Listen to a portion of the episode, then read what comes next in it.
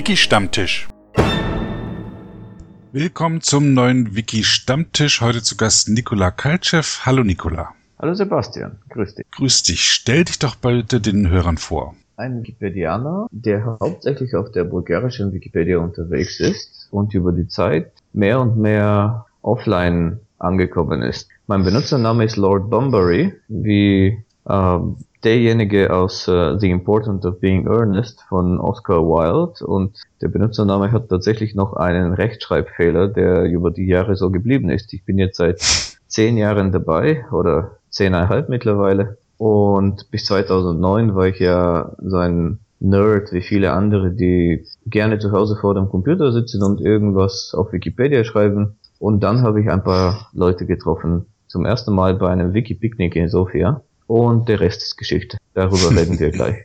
Wie ist es, äh, äh, willst du was zu dem Namen sagen, zu dem Benutzernamen? Das ist eigentlich alles Zufall. Als äh, Jugendlicher habe ich recht gerne Oscar Wilde gelesen. Mhm. Und irgendwann mal, als ich mich auf Wikipedia im März 2006 registriert habe, dachte ich mir, naja, also ich bin einer, der gerne hin und her reist. Das hat sich seitdem auch nicht viel verändert. Und ähm, der Bunbury halt war so einer. Den Namen festgelegt. Genau. Okay. Der Bunbury war einer in dem Buch, der immer äh, sein sein sein äh, Freund in der Stadt besucht hat, wenn er keine Lust hatte. Und der Freund aus der Stadt ist immer zu seinem kranken Freund Bunbury auf das Land äh, gegangen. Ähm, mhm. Nur Fakt ist, dass beide eigentlich die gleiche Person waren, mehr oder minder.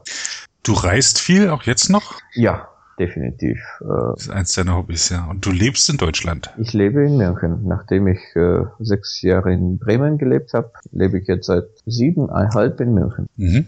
Und ähm, wie kam es dazu, dass du nach Deutschland gegangen bist? Aus beruflichen Gründen, oder? Nein, ähm, die Geschichte ist etwas äh, länger und beginnt mit äh, 14. Ich war auf dem Deutschgymnasium in Sofia. Das ist eine Schule, die einzige, die eine Partnerschaft mit der DAAD hat. Ich habe mhm. in der Schule tatsächlich auch deutsche Lehrer gehabt. Ich habe ab der neunten Klasse ähm, Biologie, Geschichte und ähm, Chemie nur auf Deutsch gelernt. Mhm. Ich glaube, bis zum heutigen Tag kann ich auf Bulgarisch nicht über Chemie reden. und ähm, viele, viele, viele von dieser Schule sind dann ähm, zum Studieren nach Deutschland, Österreich und der Schweiz gekommen. Und ich war ja quasi ein, ein Spätzünder. Das erste Jahr habe ich in Bulgarien studiert, aber dann habe ich mir gedacht, naja, das kannst du auch probieren. Und ich bin einer von denen, denen es hier auch gefallen hat. Und ich bin geblieben dann. Sehr schön. Und darum können wir uns jetzt auch auf Deutsch unterhalten über die äh, über Themen, die mit ähm, Wikimedia, Wikipedia Bulgarien zu tun haben und auch mit äh, Zentral- und Osteuropa. Ja, Wiki-Picknick. Ach, kannst du kurz noch sagen, was Wiki-Picknick ist? Naja, Wiki-Picknick ist einfach ähm, ein, ein Wiki-Treffen ähm, irgendwo in einem Park in der Stadt. Im Endeffekt haben wir unterschiedliche Arten von, von Treffmöglichkeiten. Wir können entweder äh, ein, ein Wiki-Ausflug machen im Gebirge. Insofern bietet sich das ja perfekt an, weil man in einer Viertelstunde mit der Straßenbahn quasi an der Seilbahn ist. Mhm. Äh, und dann kann man auch über 2000 Meter zu Fuß gehen. Man kann ja ein Wiki-Picknick in dem Park machen. Man kann auch äh, mal ins Restaurant oder in, ins Café gehen. Heutzutage haben die auch alle Internet. Und wir haben auch etwas eingeführt. Seit anderthalb Jahren machen wir auch Wiki-Seminare. Da mhm. geht etwas seriöser zu. Seriöser. Aber äh, schön davon zu hören, ich kenne aus Deutschland bis jetzt nur Wiki-Stammtische. Man trifft sich in der Kneipe und unterhält sich dort. Da leitet sich auch mein, mein der Name für diesen Podcast her, weil ich das so kenne. Aber ich hatte schon davon gehört, dass es auch andere Möglichkeiten gibt, aber mir wüsste, ich wüsste nicht, dass es in Deutschland ist. Hat es in München schon Wiki-Picknicks gegeben? In München gibt es ein Wiki Grillen, was ich äh, leider nicht besuchen kann dieses Jahr. Mhm. Es gibt auch ein Wiki Stammtisch, wo ich ein paar Mal war. Und Ach, die haben jetzt auch äh, schon ein Büro, ne? Ach ja, habe ich ja mit der Krizolina drüber gesprochen, richtig. Genau, die haben jetzt auch ein Büro, wo ich auch noch nicht war, leider. Das weißt du auch noch nicht. Okay, na, da hast du ja auch noch was vor. Definitiv.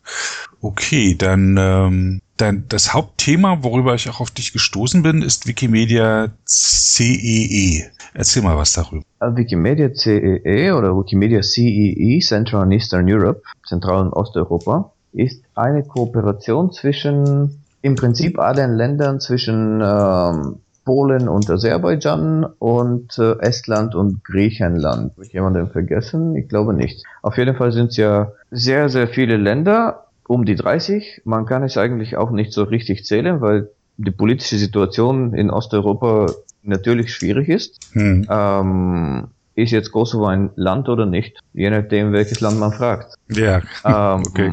Ist äh, jetzt äh, Deutsch eine Sprache oder ein Land? Ja, beides hm. irgendwie.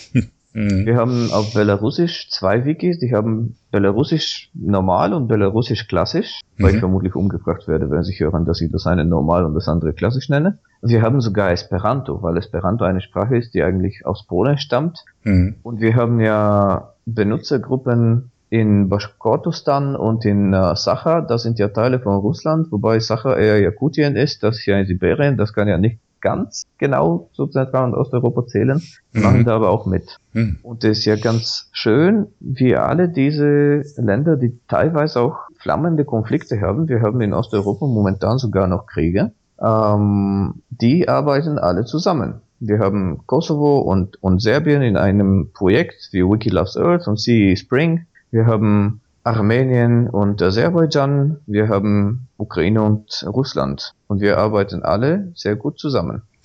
Und dieses Wikimedia CEA, ist das, ist das eine Organisation oder ist das ein Projekt? Was ist das? Es ist weder das eine noch das andere. Es ist eine regionale Kooperation. Wir haben mhm. ja gemeinsame Projekte. Das größte davon ist Wikimedia CEE e Spring, das ja der zentral- und osteuropäische Frühling ein Artikelschreibwettbewerb an dem tatsächlich 31 äh, Communities teilnehmen und äh, in welchem auf jeder Wiki über alle andere geschrieben wird. Ähm, und das macht es ja sehr interessant, weil wir alle meistens über unsere eigenen Länder schreiben, das auf Deutsch Wikipedia genauso, ähm, dass, dass man viele Artikel über Deutschland und über die Weltkultur hat, also über Brad Pitt und Angelina Jolie auf jeden Fall, aber nicht unbedingt über alle Könige von, sagen wir mal, Rumänien. Vielleicht gibt es auf Deutsch schon Artikel über alle Könige von Rumänien, aber nicht lange. Und äh, in, in diesen 72 Tagen zwischen dem 21. März und dem 31. Mai jedes Jahr, naja, jetzt zum zweiten Jahr in der Folge,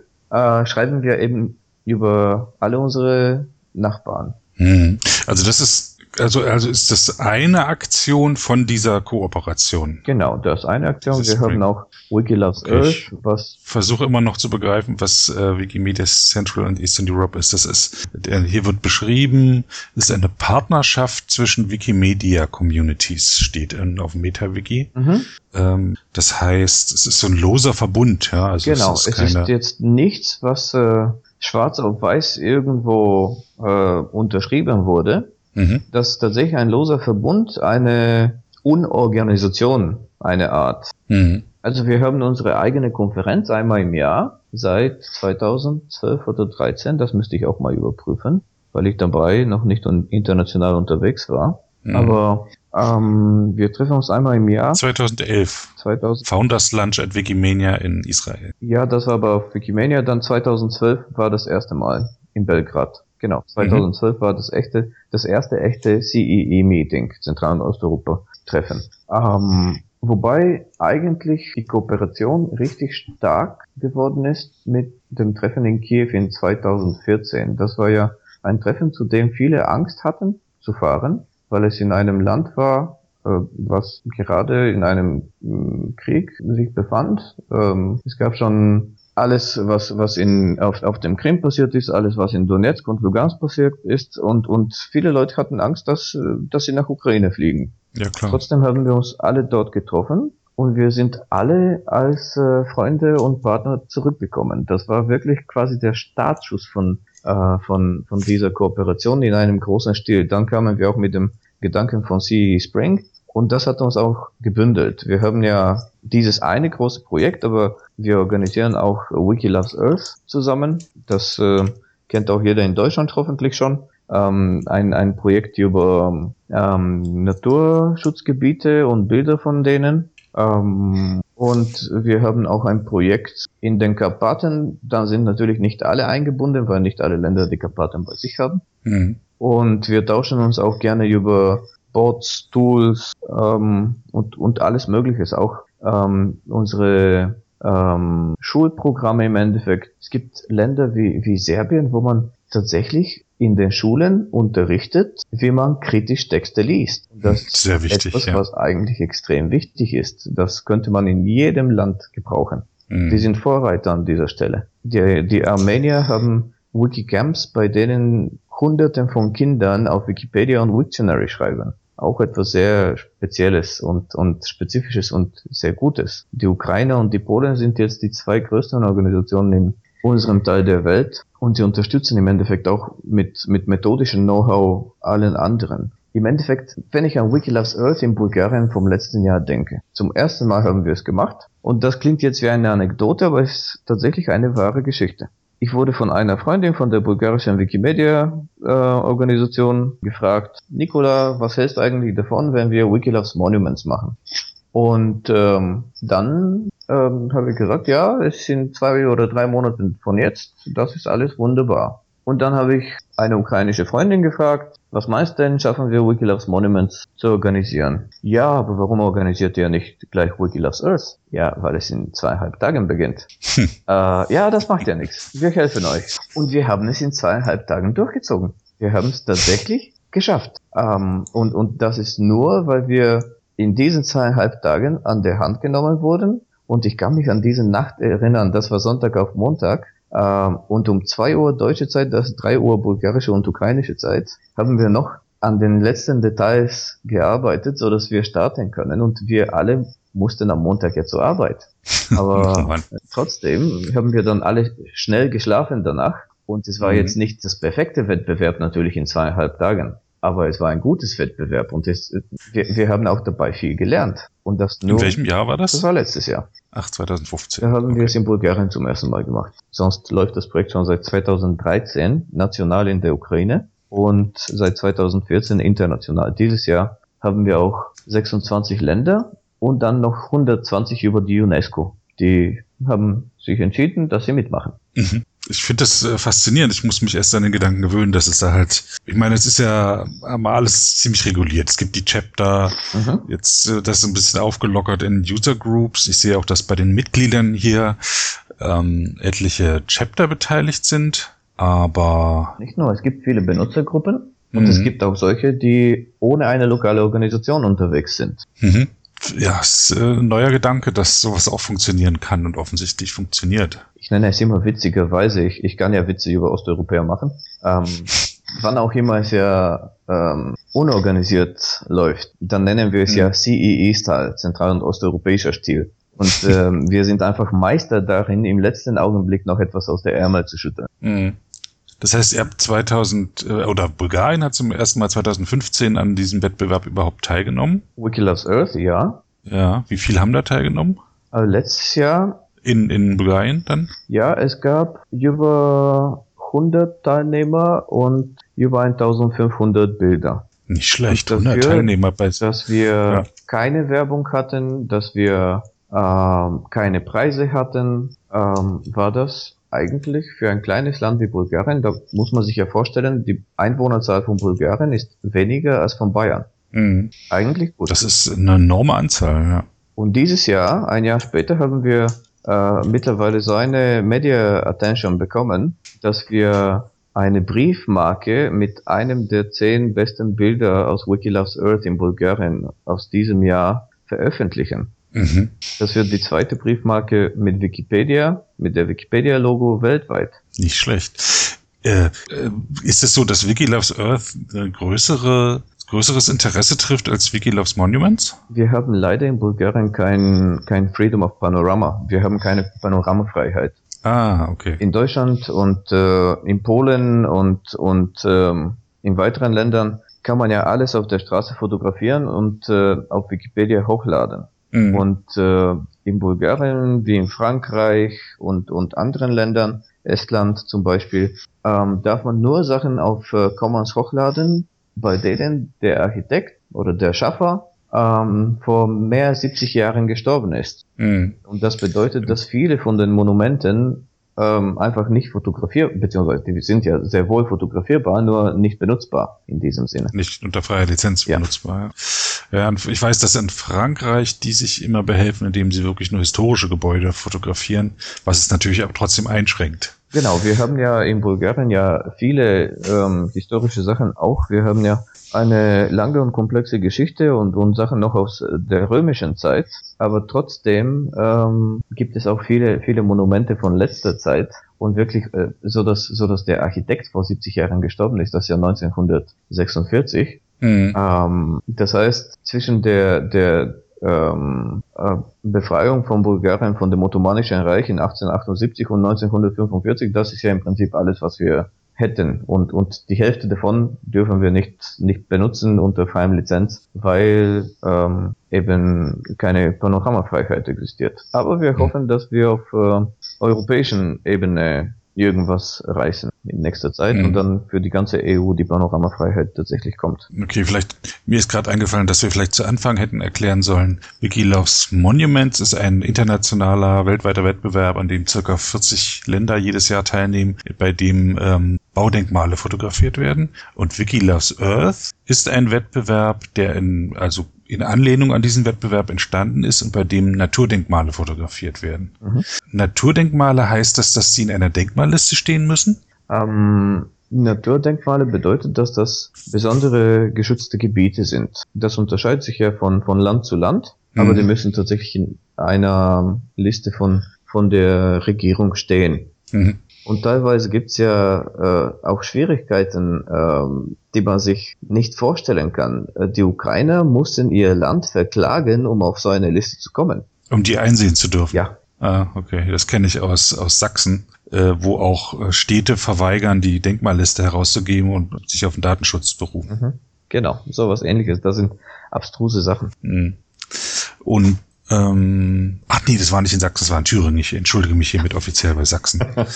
ähm, äh, und vermutlich spielt auch die Panoramafreiheit da wieder rein. Ne? Wenn da ein einziges Gebäude mit auf dem Foto wäre, würde das ja schon wieder Schwierigkeiten bringen. Genau, also zum Beispiel können wir keine Bilder von Hütten hochladen. Mhm. Also äh, äh, Gebirgshütten. Genau. Was, Aber es kommen trotzdem ähm, viele Bilder und, und dieses Jahr hatten wir auch ein paar Reize mehr geschaffen. Wir haben eine ähm, Pressearbeit im Endeffekt eingeführt. Wir haben Pressemitteilungen geschickt. Ähm, ich bin auch in dem internationalen Team und äh, also dieses Jahr, letztes Jahr natürlich nicht. Letztes Jahr haben wir es gerade noch geschafft, es bei uns zu organisieren.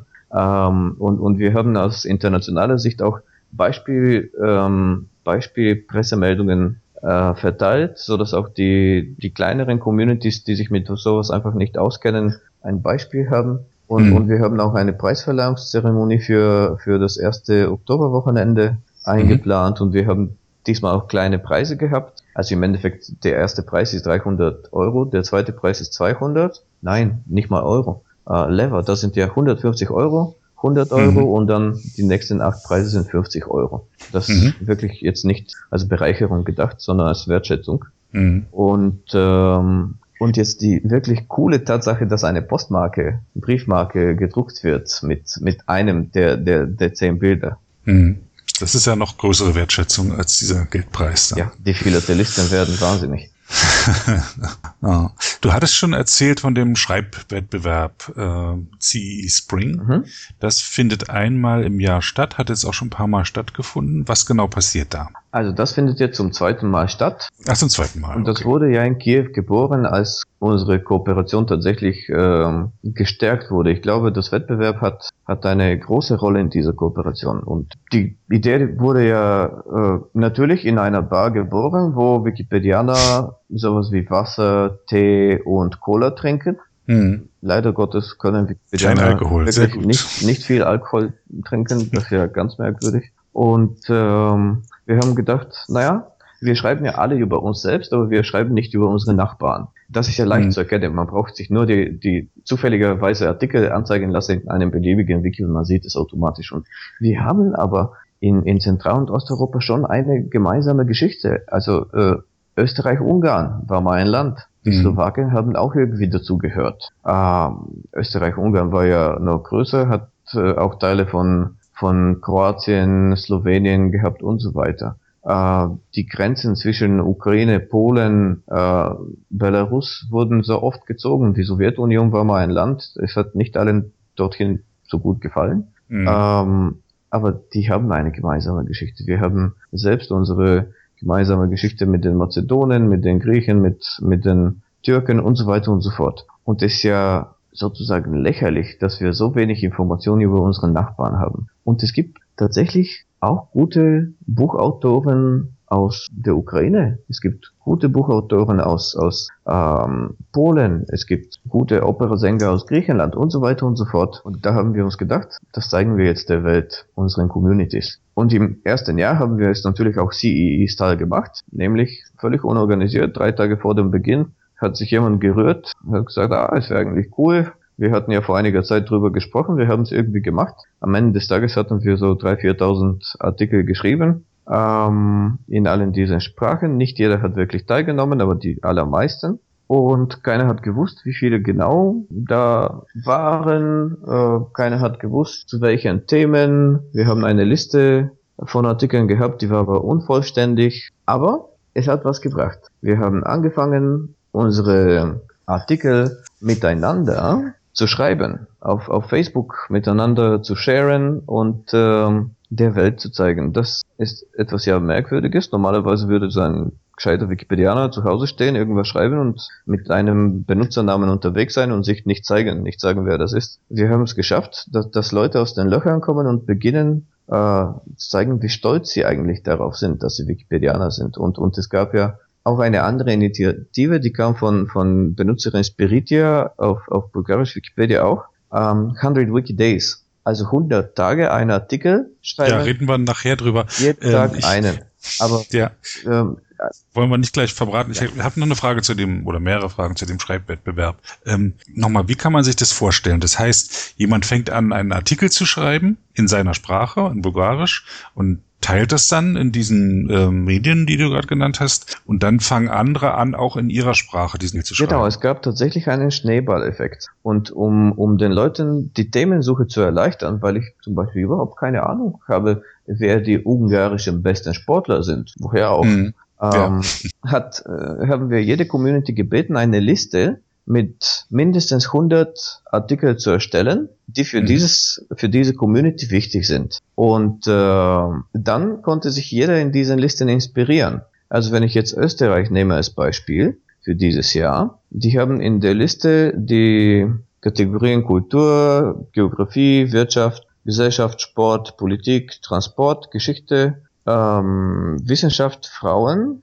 und Europäer mhm. 280. Letzteres ist auch ein Thema, was wir vielleicht ansprechen. Und bei den Frauen gibt es zum Beispiel die ähm, ziemlich unbekannte Bertha Karlik. Es gibt einen Artikel über Bertha Karlik auf genau 14 Sprachen aus den teilnehmenden 31. Und das ist nach dem Wettbewerb. Und die war die erste Professorin an der Universität Wien. Die ist jetzt mhm. ganz unwichtig. Mhm. Und so geht's ja mit, an, mit, mit allen im Endeffekt. In jedem Land gibt's ja solche Leute, solche ähm, Geschichten, ähm, die, die einfach unbekannt sind. Ja. Interessanter Ansatz. Also ich hatte sowas schon gehört, dass zwischen zwei Ländern sowas gemacht wird, dass man versucht halt, ich weiß nicht, wer war das, Ukraine und Lettland oder so, oder Armenien und ich weiß nicht mehr, wer das jetzt war, aber dass das so einen großen äh, Länder umfasst, ist interessant. Ich kenne selber noch den Asian Month, den asiatischen Monat, der jetzt auch in der deutschen Wikipedia letztes Jahr zum ersten Mal, glaube ich, stattgefunden hat,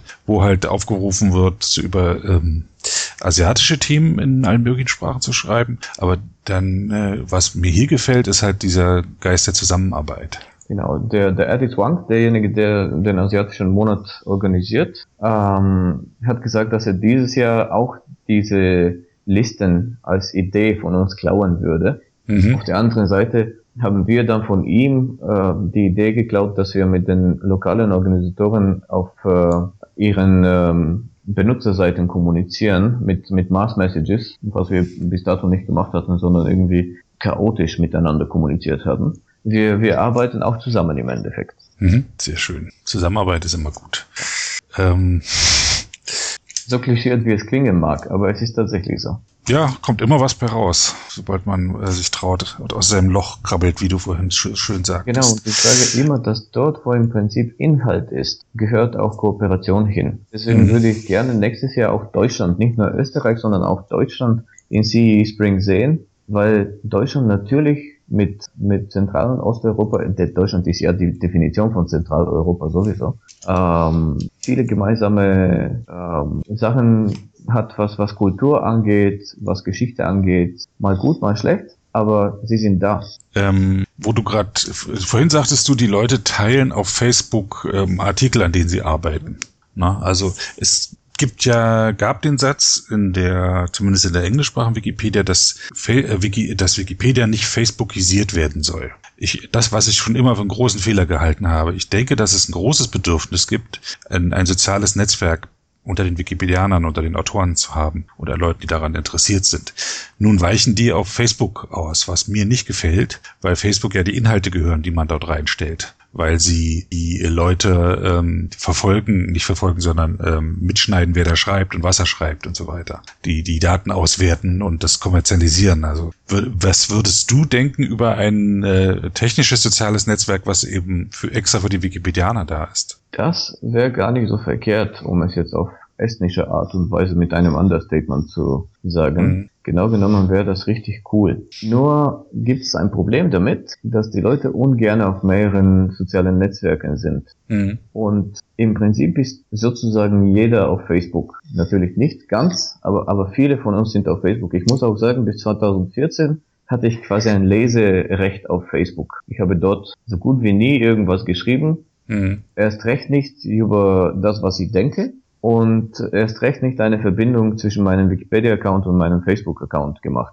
Mhm. Ähm, aber dann habe ich gesehen, dass, dass es tatsächlich irgendwas bringt, weil man ja in, in Gespräch kommt mit Leuten, weil man dann äh, sich gegenseitig inspirieren lassen kann. Und wir haben ja so eine Seite, Wikimedia CE Spring, wie überraschend, mhm. auf Facebook. Bitte liked sofort. Und dort kann man ja ähm, mit einem Menschen, also mit dem Ad-Zeichen und, und äh, der Seitennamen, ein Post verlinken. Und da kann man ja sehen, was, was die anderen so in letzter Zeit geschrieben haben. Und wenn man jetzt nach Hause kommt, nach einem beliebigen Tag, und sich denkt, na ja, heute will ich eigentlich über etwas anderes schreiben, ich weiß nicht worüber. Dann schaut man da rein und spätestens 20 Sekunden später hat man schon drei Themen, über die man schreiben möchte. Weil man sieht, oh ja, dieses coole Mädel aus Österreich, der gute Sportler aus Ungarn, der äh, große Diplomat aus äh, Albanien und so weiter und so fort. Okay.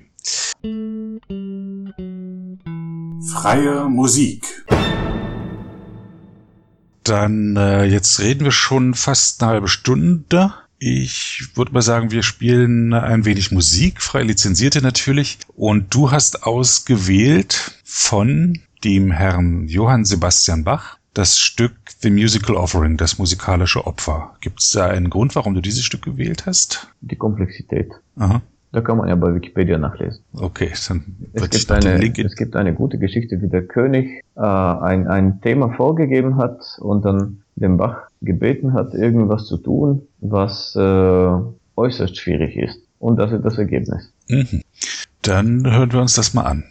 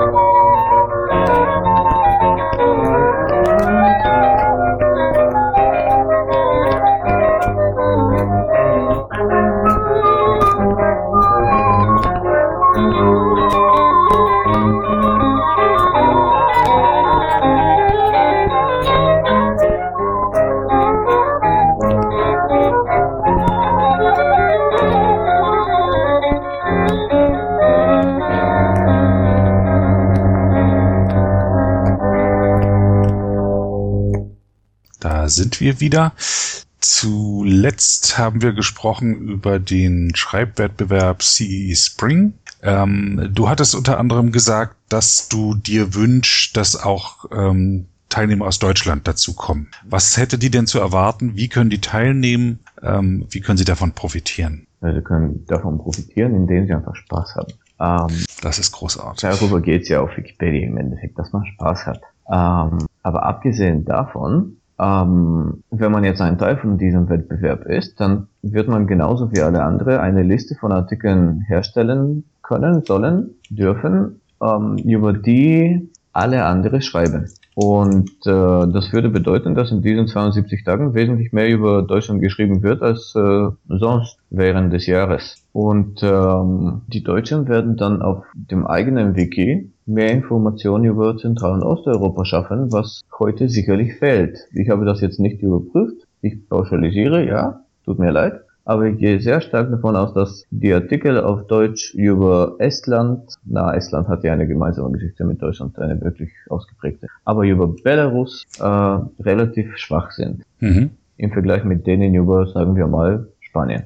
Das heißt, äh, und man nimmt teil, in dem kann man, macht man von zu Hause, man muss, man, es, es gehören keine Real-Life-Treffen dazu. Je nachdem, wie man es ja äh, auf lokaler Ebene organisiert. Es gibt Aha. Leute, die Editathons machen und es gibt solche, die es nicht machen. Das hängt auch ein bisschen von der Organisation ab. Es gibt ja, das muss man sich jetzt ein bisschen vorstellen. Wir haben ja in Bulgarien so ungefähr 30 Leute, die sich persönlich kennen würden, unter allen Wikipedianer und um die 50, die aktiv schreiben. In Mazedonien sind es acht und in Deutschland sind es 1000. Hier kann man ja etwas mehr an solchen Offline-Treffen denken. Und äh, ich kann es mir sehr wohl vorstellen, dass man das auch in Deutschland benutzt, um äh, neue Benutzer für Wikipedia zu inspirieren. Dass man sagt, okay, wir treffen uns an einem Samstag bei Wikimedia Deutschland in München in dem Office und äh, wir machen ein bisschen Werbung davor und wir sagen, wir schreiben jetzt am Samstag über ähm, osteuropäische Wissenschaftlerinnen. Und da findet man schon jemanden, der vorbeikommt und sich vielleicht begeistern lässt. Das klingt doch gut. Dann an alle Hörer, wer da Lust hat, da was zu machen, wo soll er sich melden? Soll auf die Webseite gehen und dann loslegen? Oder er kann auch vermutlich dich ansprechen? Also mich kann man auf jeden Fall ansprechen. Dieses Jahr habe ich mir quasi die Hut ähm, gegeben als, als Hauptorganisator auf, auf, ähm, auf internationaler Ebene, wobei ich extrem hohe Unterstützung von Polen und Ukraine bekomme. Die haben auch äh, jeweils eine Mitarbeiterin für zehn Stunden die Woche für, für das Projekt freigestellt, weil man sonst alleine das nicht schaffen kann. Mhm. Und äh, man kann uns auf, auf unserem Blog finden, auf cespring.eu. Man kann uns auf Facebook finden, man kann uns natürlich auch auf Meta finden. Und man kann uns auf der deutschen Wikipedia finden, weil die Österreicher dabei sind. Hm, na dann los. Mal, hoffentlich äh, passiert jetzt was. Das wäre große Klasse. Du hast vorhin schon ein anderes ähm, tja, Format genannt, nämlich 100 Wikidays. Erzähl mal darüber ein bisschen was. 100 Weekdays ist etwas, was viele Leute mit äh, einem Projekt verwechseln. Ich danke dir, dass du es ein Format genannt hast. Das nämlich eher richtig. ich bin vorsichtig geworden. Ähm, ein Tag hat die liebste Wasser-Benutzerin Spiritia angefangen auf Facebook etwas zu posten. Nämlich, ich hatte immer geschrieben, Hashtag 100 Wikidays 001 und dann ein Link zu einem neuen Artikel auf bulgarisch Wikipedia. Mhm. Und am nächsten Tag hat sie ja Hashtag 100 Wikidays, Raute, äh, nee, Raute 100 Wikidays 002 und dann ein anderer Artikel. Und irgendwie, die ist ja ein bisschen berühmt. Die wurde ja dieses Jahr auch als äh, quasi Vize-Wikipedianerin des Jahres gewählt. Mhm. Ähm, Tag für Tag haben wir uns alle gefragt, was macht die denn dies bekloppt? Warum würde man jeden Tag einen Artikel schreiben? Und sie hat irgendwann mal erklärt, wir haben natürlich gefragt, dass sie ja von den 100 Happy Days irgendwann mal gehört hat, also die 100 Glückstage, an denen man ja jeden Tag etwas finden sollte, was einen glücklich gemacht hat. Die ist ja dann nach 20 Tagen von den 100 Happy Days gescheitert. Sie hat irgendwann mal einen richtig schlechten Tag erwischt, an dem sie nichts hatte, was ihr Spaß gemacht hat, was, was ihr gut getan mhm. hat. Da hat mhm. sie gedacht, naja, das mache ich jetzt mit Wikipedia. Ich schreibe 100 Tage in der Folge, jeden Tag ein Artikel ohne dass ich nachhole und ohne dass ich etwas vorbereite. Und sie hat es tatsächlich geschafft, Leute zu begeistern. Und insofern Leute begeistern, dass es jetzt, ich schaue auf Meta, 153 Leute gibt weltweit, die es überhaupt begonnen haben. Und es gibt 45 Leute, die es geschafft haben. Ich war, äh, wie wir es nennen, Opfer Nummer 22. Mhm. Und ich habe es als siebter beendet. Und das war auch zu der Zeit, als CE Spring das erste Mal angelaufen ist. Und die beiden Sachen haben sich wirklich gut vermischt, weil man ja eigentlich jeden Tag einen neuen Artikel gebraucht hat, weil man gesagt hat, vor euch allen hier auf Facebook lege ich mich fest, liebe Freunde, ich werde 100 Tage lang einen Artikel schreiben. Und ähm, dann kommt man irgendwann mal nach Hause und hat keine Ahnung, worüber man schreiben soll. Mhm, und dann hat man eben in die 100 Wikitage Facebook-Gruppe geschaut, hat die Liste von den letzten Artikeln gesehen, die die Leute geschrieben haben und hat sich gedacht, naja, das wäre eigentlich cool. Hoppla, hier der nächste ukrainische Buchautor. Ich habe vor, vor, vor CE Spring und 100, 100 Wiki Days nie ein Buch von einem ukrainischen Buchautor gelesen. Mittlerweile sind es ja drei. Mhm. Und, und das gute Literatur. Das hätte ich davon nie gewusst.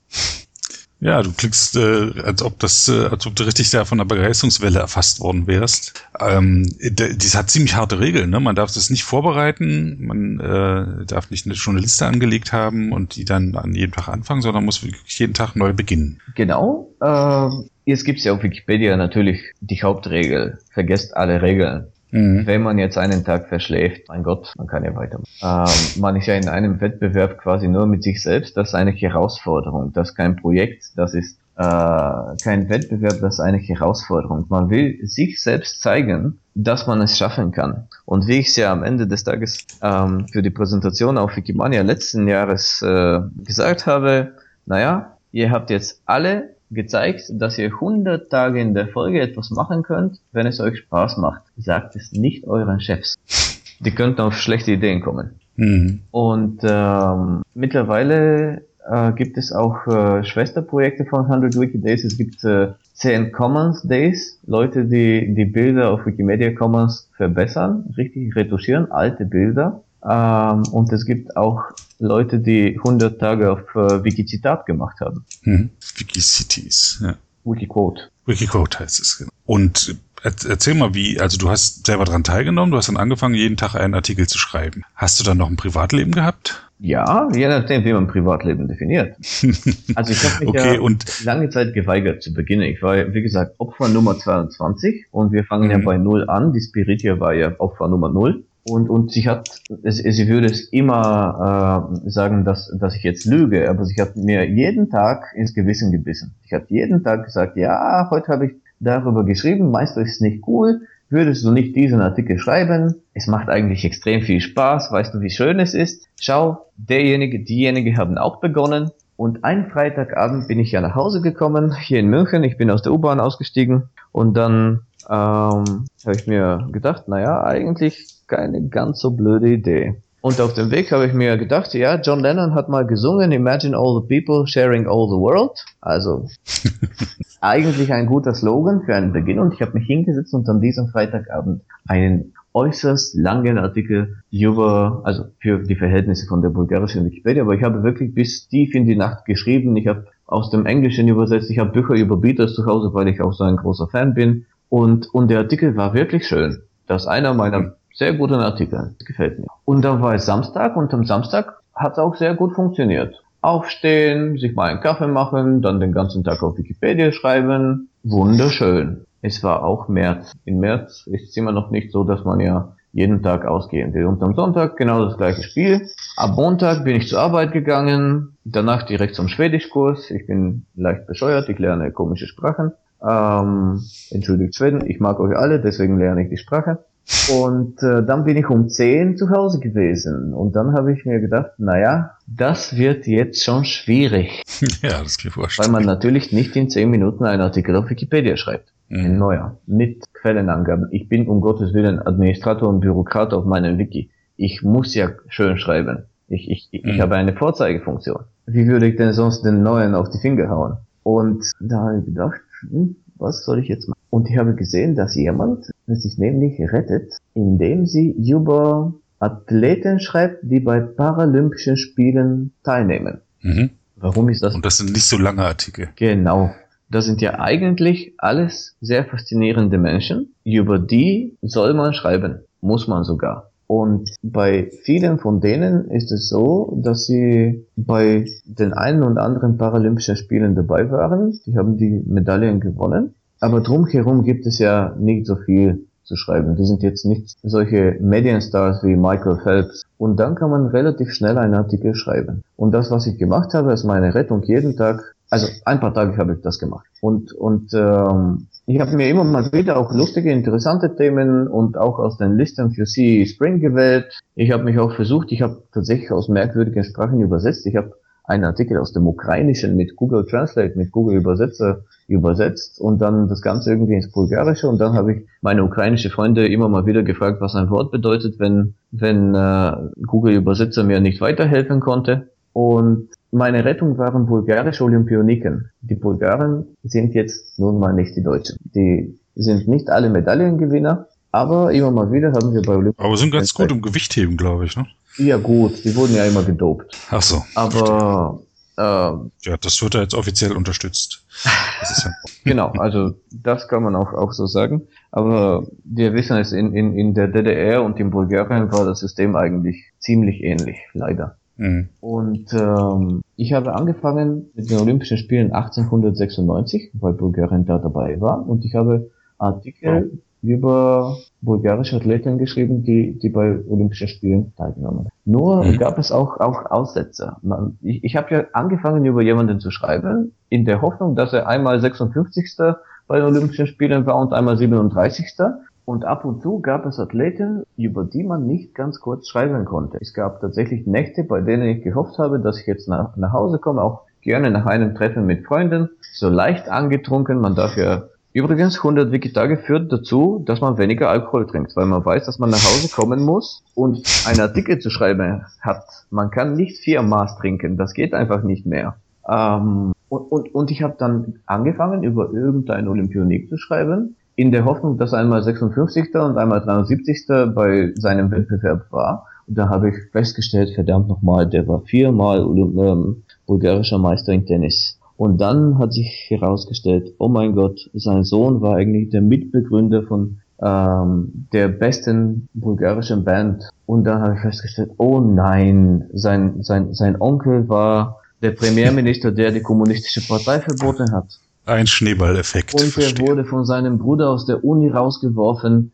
weil er zu einem Tennisturnier gegangen ist, statt, statt irgendwie Prüfungen zu besuchen. Und sein Bruder war an sich eigentlich ein bedeutender Mensch. Und es war drei Uhr nachts. Und am nächsten Tag ist halt ein bisschen schwierig, aber mein Chef hat Verständnis dafür, dass ich bei Wikipedia viele Sachen tue. Das gefällt ihm auch. Äh, ich freue mich auch, dass er das alles unterstützt. Und am nächsten Tag habe ich gesehen, wie der Artikel über den Bruder in Bulgarisch und Ukrainisch geschrieben wurde. Das ist genau Ach. dieser Schneeballeffekt. Und das war mhm. die erste Biografie von diesem Bruder in irgendeiner Sprache und dann gleich in zwei und am nächsten Tag in noch ein paar, weil er eigentlich aus äh, der kommunistischen Geschichte, aus allen Enzyklopädien ausradiert wurde, hm. weil er Staatsgegner war. Und, und wirklich, irgendein Wikipedianer hat dann, ähm, beziehungsweise die, die Spiritia eigentlich äh, selbst, hat, hat die erste Biografie von null aus zusammengekratzt. Das fand ich mega cool und und genau das gleiche haben wir auch mit anderen, mit anderen Ländern, mit anderen Menschen, mit anderen Geschichten gemacht. Und das ist eben das coole Effekt auch,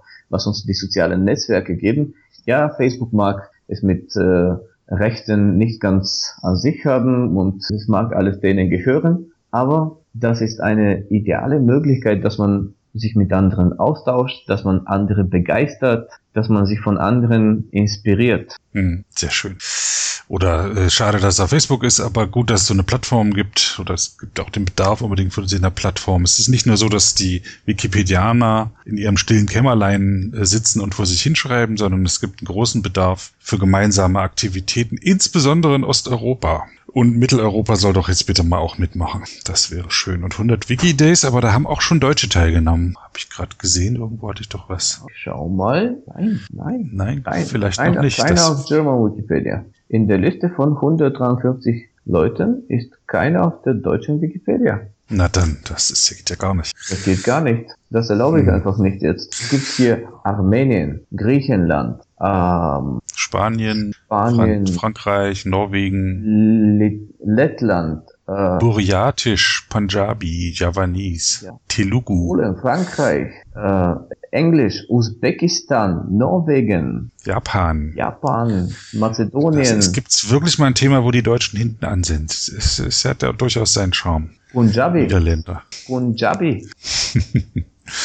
okay. Ähm, wo wir gerade ähm, 100 Tage jetzt hatten, dann vielleicht noch mal zu Bulgarien. Dort gibt es eine User Group. Mhm. Äh, bist du da irgendwie beteiligt? Sehr wohl. Ähm, wir haben ja einen relativ kleinen Kern von vielleicht fünf Leuten, die wirklich den Zug nach vorne ziehen. Wir haben dann noch, noch um die 10, 15 Leute, die regulär helfen und andere, die ab und zu mit zum Stammtisch kommen. Aber dafür haben wir wirklich viele coole Projekte. Wir haben ähm, Wiki Loves Earth und Wiki Loves Monuments, jetzt zum zweiten Mal in der Folge beides. Wir haben mhm. ein mega gutes, in meiner Wahrnehmung, Universitätsprogramm. Es gibt, habe ich es neulich gezählt, vier oder fünf Universitäten, an denen Wikipedia unterrichtet wird. Wikipedia Wie unterrichtet? Und, ja, also Wikipedia und Wikitechnologien. Ähm, mhm. Es werden Analysen gemacht von, von den sozialen Effekten von der ganzen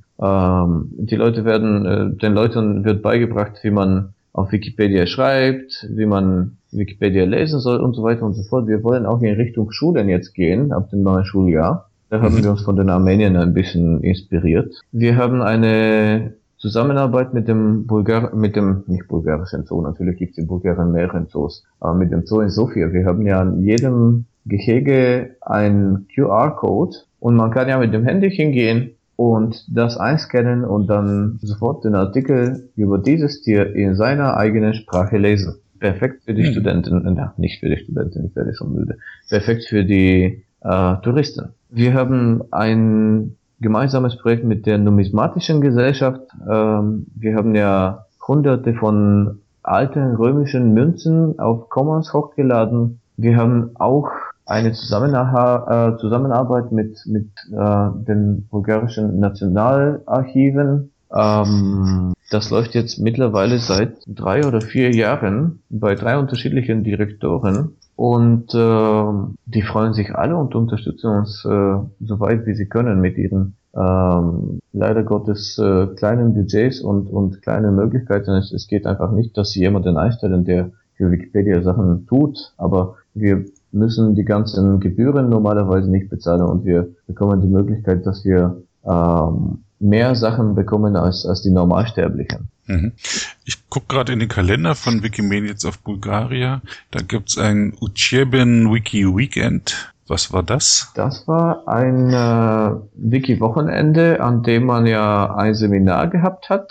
Und im Rahmen von dem Seminar hat man auch eine Lernveranstaltung gehabt. Ähm, das heißt, es kamen Leute und man hat denen gezeigt, wie man auf Wikipedia schreibt. Was waren das für Leute, die da gekommen sind? Ganz unterschiedlich. Man, man, man kann nicht zwei der gleichen Gruppe zuordnen. Das war in, in Sofia oder auch in anderen Städten? Das war in Sofia. Momentan sind wir sehr zentralistisch irgendwie organisiert. Die, die Musik spielt hauptsächlich in Sofia, wobei es jetzt bald einen Universitätskurs in Burgas geben wird und wir arbeiten an einer Partnerschaft mit einem Museum in Russe. Und äh, wie habt ihr das bekannt gemacht, dass die Leute auch dahin kamen? Auf Facebook. Okay. es tut ich mir leid. Tut ja, mir leid. ist in Ordnung. Ich, weiß, ja. ich verstehe, dass du einer von diesen äh, eher Hardcore-Gegner äh, von Facebook bist und, und es ist normal, weil wir alle für freie Lizenzen sind, für, für freies Wissen ähm, und, und das ist alles schön und gut. Ich unterschreibe es alles mit vollem, mit vollem Herzen und Seele. Aber wir haben zurzeit nichts anderes. Aber wir haben zurzeit nichts anderes. Ich nutze ja Facebook selber auch, einfach weil die Leute dort sind und weil es keine vernünftige Alternative gibt. Es gibt ja auch bulgarisch auch einen Spruch, man soll ja nicht heiliger sein als der Papa. Hm. Okay. Und Wikiseminar sehe ich hier noch. Wikilive in Belgrad. Wikilive in Belgrad ah, war eigentlich die Konferenz von Wikimedia Serbien äh, zu der ein paar Bulgaren einfach äh, hingefahren sind. Sie sind in ein Auto eingestiegen und sind losgefahren. Mhm. Also auch da äh, übergreifend. Also wir haben ja in Wikimedia Deutschland auch schon mal Gäste aus den Niederlanden gehabt und so. Mhm.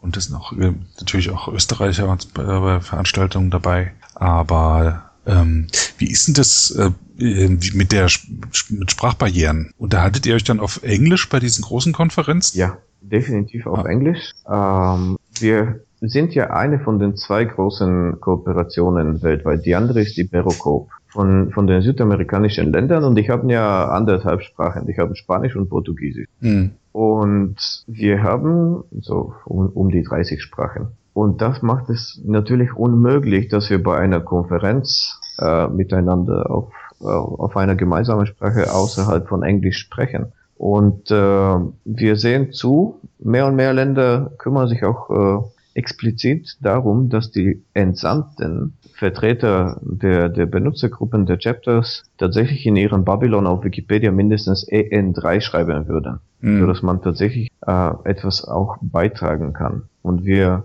motivieren auch jeden, ähm, auch aktiv teilzunehmen, nicht nur sich hinzusetzen und zuzuhören, sondern auch äh, seine Geschichten zu erzählen, seine Erfahrungen weiter zu äh, sagen, seine Fehler und seine äh, Erfolge den anderen mitzugeben. Und im Endeffekt, dadurch, dass die Wikipedianer an sich eigentlich ein schlaues Völkchen sind, ich würde jetzt wetten, ich weiß, ich bekomme keine, keine aussagekräftige Statistik, aber ich würde jetzt wetten, dass die Wikipedianer überdurchschnittlich schlau sind.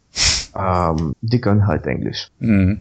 Es ist halt ähm, ja erforderlich. Die Wiki, vorletzte Wikimania in Mexiko, an der ich auch teilnehmen durfte, hatte einen äh, spanischen Track, was auch dazu geführt hat, dass Leute aus dem Land dort mehr aktiv sind. Ich erlebe es, äh, ich mache ja auch diesen Podcast auf Deutsch und nicht auf Englisch, weil ich äh, damit Leute erreichen will und und auch Leute, die Englisch können, erreichen will, für die es einfach einfacher ist, auf Deutsch das mitgeteilt zu bekommen. Trotzdem bleibt die übergreifende Sprache das Englische. Natürlich, ich habe auch angefangen, äh, überhaupt auf Wikipedia zu schreiben, weil ich wollte, dass, dass Leute aus der Generation meiner Eltern Zugriff zu mehr Informationen in ihrer Sprache bekommen. Zu diesem Zeitpunkt mhm hatte ich ja in Deutschland studiert. Ich, ich habe in, in äh, Bremen Informatik studiert und ich habe gesehen, wie viel mehr Informationen im Internet auf Deutsch verfügbar sind als auf Bulgarisch.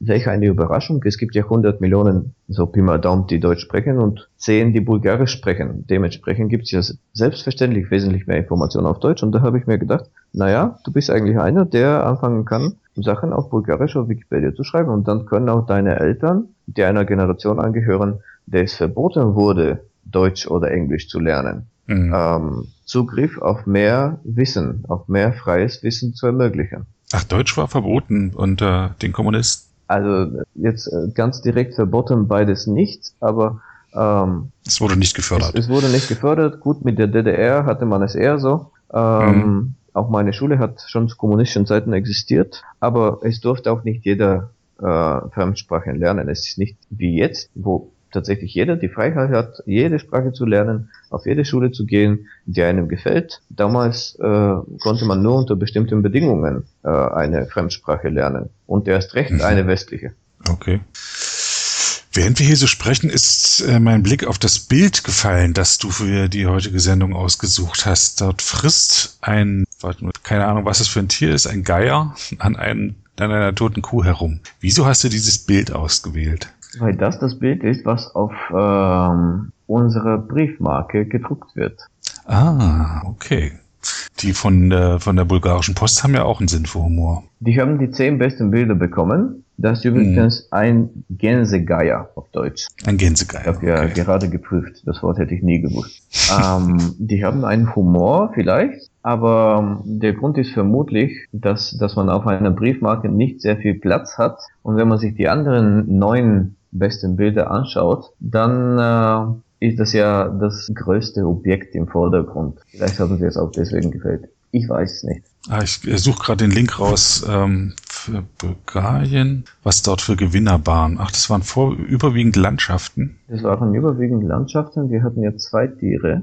Und das eine ist natürlich eine Schlange. Das kann man ja nicht machen. Ähm, Warum kann man das nicht machen? Hat das in Bulgarien eine besondere Bedeutung? Nein, nein, nein. Der einen Fisch auch, gefangen hat, auch ein schönes auch, Bild. Äh, es gibt ja bestimmte Regeln für die sozialen Netzwerke übrigens, äh, dass man äh, sowas wie Schlangen und ähm, Bienen nicht nicht äh, nicht auf, auf Facebook und anderen posten soll, weil die Leute das einfach nicht mögen. Man hat ja meistens Angst vor diesen Ach so, auch Spinnen und sowas. Genau, Aha, das darf man einfach nicht machen. Aber auch interessant, dass äh, zwei Bilder, die beiden Bilder, die Tiere darstellen, jeweils Tiere sind, wo ein anderes Tier gefressen wird. Eigentlich sind ja dann jeweils zwei Tiere auf dem Foto. Ich habe keine Ahnung von Bildern. Ich habe nur äh, dabei mitgewirkt, dass wir eine Jury von acht Leuten finden. Und unter den acht gab es ja drei Wikipedianer.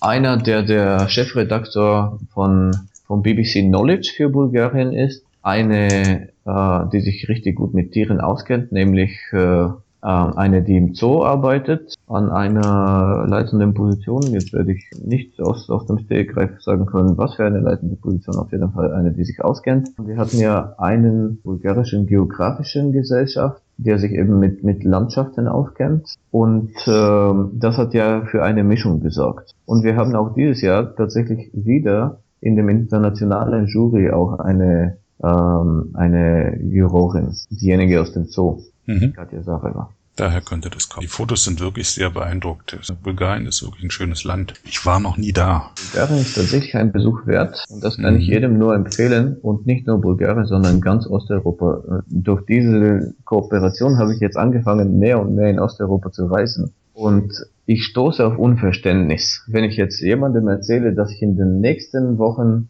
nach Polen, Armenien und Ukraine und Bulgarien fliegen werde, mhm. dann sagen die oft voller Vorurteile. Du bist doch bescheuert. Was gibt es denn in Ukraine zu sehen? Ich selber war schon in Osteuropa, genau. Ich selber war schon in Osteuropa und was mich vor allem überrascht hat, war die Gastfreundschaft, die auch einem Deutschen äh, entgegengebracht wird dort. Natürlich, natürlich. Und es gibt in jedem Land irgendwas zu, zu lernen, zu erkennen, etwas Schönes. Und anhand von diesen Bildern in Wikiloves Earth sieht man auch, dass, dass die Natur von, von jedem Land schön ist, dass man überall eine Wanderung machen kann. Und äh, anhand von CE Spring kann man auch sehen, dass, dass äh, es in jedem Land gute Opernsänger gibt, gute Theater. Gut, Theater ist ein bisschen schwierig, wenn man die Sprache nicht kann. Ähm, gute äh, Sehenswürdigkeiten. Osteuropa ist einfach eine Reise wert oder mehrere eben. Mhm. Okay, und ich denke, das war ein schönes Schlusswort für unsere Sendung.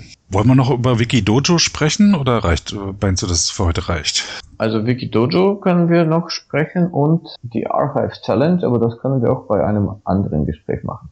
Dann machen wir Wikidojo noch, weil ich das auch eine großartige Sache finde, hätte ich es gern noch mit drin. Okay. Dann erzähl mal, was Wikidojo ist. Wikidojo ist äh, eine Lerntechnik, die uns auch in Kiew aufgefallen ist, äh, an einem Abend, an dem wir auch Wein hatten. Aber Scherz beiseite, ähm, es geht um Folgendes. Es sammeln sich zehn Wikipedianer in einem Raum. Welche die neu sind, welche die alt sind, welche die dienstalt sind, welche die nie geschrieben haben, einfach eine Mischung. Und man definiert einen Piloten und einen Co-Piloten. Der Pilot bekommt einen Rechner, eine Tastatur, eine Maus und äh, ein Beamer. Der fängt an, einen Artikel zu schreiben. Das ist ja am Anfang von dem Wiki, Wikidojo von dem Organisator vorgegeben. Es ist wichtig, dass, dass der Artikel ja schreibbar ist, dass man leicht auf Quellen kommt. Mhm. Und ähm, der Co-Pilot darf mit dem Pilot reden. Jetzt mit der Zeit haben wir festgestellt, dass ein Mikrofon bei den beiden tatsächlich auch sinnvoll ist, sodass auch die anderen im Raum besser hören können. Und man sieht, wie sich zwei Leute unterhalten über einen äh, Schreibstil, und man sieht, wie, wie die Leute auf unterschiedlichen Art und Weise schreiben. Nach sieben bis zehn Minuten scheidet quasi der Pilot aus, der wird ja zu einem Observer, einem Kibitzer und einer von den Kibitzern wird Copilot. Und der Copilot wird Pilot. Und man merkt, wie jetzt der, derjenige, der bisher Copilot war und gegebenenfalls dem etwas nicht gefallen hat, beginnt den Artikel von dem ersten zu verändern genau dort, wo der Erste sich geweigert hat, irgendwas zu ändern. Und dann kommt der Kibitzer, der jetzt Copilot ist und stempelt quasi den Artikel auch mit seiner Erfahrung. Und man sieht, mhm. wie unterschiedliche Leute Wikipedia auf unterschiedlichen Art und Weise schreiben. Das ist etwas, was wir normalerweise nicht sehen. Jeder ja. schreibt ja zu Hause, alleine vor dem Rechner. Mhm. Selbst wenn jemand, ähm, was weiß ich. Ach, man teilt die Erfahrung des Schreibens, das ist ja großartig. Genau, man teilt die Erfahrung des Schreibens. Man sieht sich ja von außen. Man sieht, was die anderen verärgert. Man sieht, was passiert, wenn, wenn jemand feststellt, dass ich etwas ohne Quellenangaben hinzugefügt habe. Da kommt einfach jemand hinter mir und völlig rücksichtslos löscht es. Dann wird es mir schlecht. Ähm, es gibt andere, die es nicht löschen, die nach einer Quelle suchen da denkt sich derjenige, der es gelöscht hat, naja, also der hat eigentlich recht, es war gar nicht so schwierig, eine Quelle dafür zu finden, dass äh, Britta Steffen irgendwann mal olympische Medaillen gewonnen hat. Warum mhm. hätte ich es löschen müssen? Eigentlich war ich blöd. Es gibt dann die Neulinge, die die typischen Fehler machen, irgendwas mit der Formatierung. Sie sehen, wie sich die Erfahreneren ärgern. Sie sehen aber auch von den Erfahreneren, wie sie es tun sollen. Und am Ende des Tages, nach anderthalb Stunden, hat man ja zehn Leute in dem Raum, die einen ähnlichen Schreibstil entwickeln, weil jeder sich ein bisschen an den anderen äh, nähert. Und das ist eigentlich eine richtig coole Sache. Und ich freue mich sehr, dass das jetzt quasi ein internationales Kulturexport geworden ist. Nur im hm. letzten Monat gab es ja Artikel in San Francisco und in Kairo darüber. Über das Wikidojo. Über das Wikidojo. Und das haben wir auf Wikimania, Wikimania gemacht und das haben wir auch bei der Wikimedia-Konferenz in Berlin gemacht. Dort hat auch die neue Vorstandsvorsitzende von der Wikimedia Foundation auch wirklich mitgemacht und es war wirklich schön zu sehen, wie sie sich dafür begeistert hat und wie sie irgendwann mal völlig vergessen hat, dass sie irgendeine wichtige Position hält und gesagt mhm. hat, ja, löscht doch diesen Punkt endlich mal. Zwei Punkte hintereinander kannst du nicht haben. Also eine echte Wikipedianerin in der Seele. Das finde ich richtig gut, dass, dass sie jetzt äh, ähm, diese führende Position hat, weil, weil sie wirklich versteht, was ein Wikipedianer ist. Mhm. Die beste Art vielleicht auch heranzunehmen ja, an das Schreiben, dem man das gemeinsam macht. Genau, und das kann man auch bei solchen Wiki-Seminaren, bei Editathons, hat man auf Deutsch ein gutes Wort für Editathon. Das ist das, oh, nö, im Deutschen heißt es auch so. Ja, also bei Editathons kann man es auch einsetzen, um, um den neueren äh, Mitstreiter etwas auf den Weg zu geben, irgendwie zu begeistern. Mhm. Und das Problem haben wir in allen Sprachen, dass wir nicht genug Wikipedianer haben und wir alle suchen nach, nach Lösungen für dieses Problem. Und bisher ist mir irgendwie auch keine so wirklich bekannt. Vielleicht ist das die Lösung. Mehr Treffen offline, mehr Leute begeistern. Hier in München gibt's ja immer Stände bei, bei dem Corso Leopold, das ist so ein Straßenfestival. Es gibt immer einen Stand von Wikipedia. Vielleicht kann man auf diese Art und Weise Leute begeistern. Vermutlich sogar besser als mit diesem, äh, ihr, äh, ihr könnt äh, hinkommen und Wikipedia-Autoren Fragen stellen. Oder lieber dabei zuschauen, wie jemand schreibt. Vielleicht dann auch da schon mitmachen und hineingezogen werden. Ja, ich das habe gesehen, ja die Leute am Anfang gesagt haben, nee, ich werde es mir jetzt anschauen. Ne? Mhm. Weil man Angst hat, vor allen anderen blamiert zu werden, äh, gesehen zu werden, dass man irgendwas nicht kann. Als Neuling hat man natürlich Angst, vor 20 Leuten irgendwas zu schreiben, um Gottes Willen, die schauen mir auf die Finger. Aber wenn die Atmosphäre locker ist, und das soll sie auch sein, im besten Fall, dann äh, trauen sie sich. Und es ist auch passiert, ich habe es letztes Jahr auch in Estland gesehen, die Leute aus dem Publikum gesagt haben, dürfen wir das Wikidojo jetzt noch ein bisschen verlängern, so dass ich auch dran teilnehmen darf. Und dann sieht man, dass man jemanden begeistert hat. Ich sehe gerade, dass auf Comments es ein Video gibt, wo man sich das angucken kann. In, äh, in der Bay Area in den USA hat so ein Wikidojo stattgefunden und sie haben es aufgezeichnet. Genau. Da kann man mal reinschauen. Ich pack den Link mit in die Show Notes. Genau, es gibt auch Bilder aus Wikimania. Aber schön, dass wir noch drüber gesprochen haben jetzt, weil äh, ich bin auch jetzt, wusste nicht so genau, ich kann das, äh, kenne das äh, Dojo vom Programmieren her. Mhm. Das ist auch und dort, wo wir es hergenommen haben. Das ist etwas, was ich bei mhm. der Arbeit tue. Ein paar Mal pro Jahr. Ich bin ja äh, in einem IT-Unternehmen unterwegs und ich habe einfach das, was, was bei uns in der Arbeit funktioniert, in die Wiki-Welt gebracht. Mhm. Schön. Ja, das war doch ein, ein erfreulicher Abschluss unserer Sendung. Das sind viele interessante Themen, die wir gesprochen haben. Ich habe wieder viel gelernt.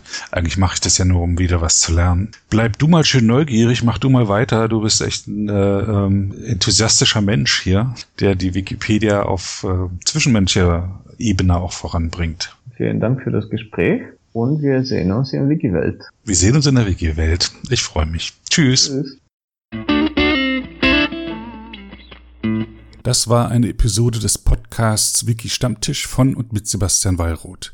Die Episode steht unter der Lizenz Creative Commons Namensnennung 4.0, abgekürzt CC by 4.0.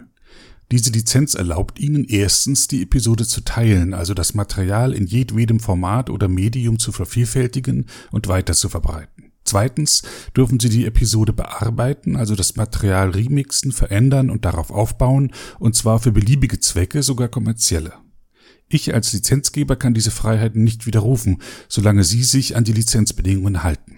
Die Lizenzbedingungen lauten, erstens, Sie müssen als Urhebernamen Wiki Stammtisch, Sebastian Wallroth angeben. Zweitens, Sie müssen die Lizenz CC BY 4.0 angeben. Drittens müssen Sie, wenn möglich, einen Link zur Lizenz beifügen. Viertens müssen Sie angeben, ob Änderungen vorgenommen wurden. Fünftens dürfen Sie diese Angaben in jeder angemessenen Art und Weise machen, allerdings nicht so, dass der Eindruck entsteht, dass ich als Lizenzgeber gerade Sie oder Ihre Nutzung besonders unterstützte. Zuletzt dürfen Sie sechstens keine zusätzlichen Klauseln oder technischen Verfahren einsetzen, die anderen rechtlich irgendetwas untersagen, was diese Lizenz erlaubt.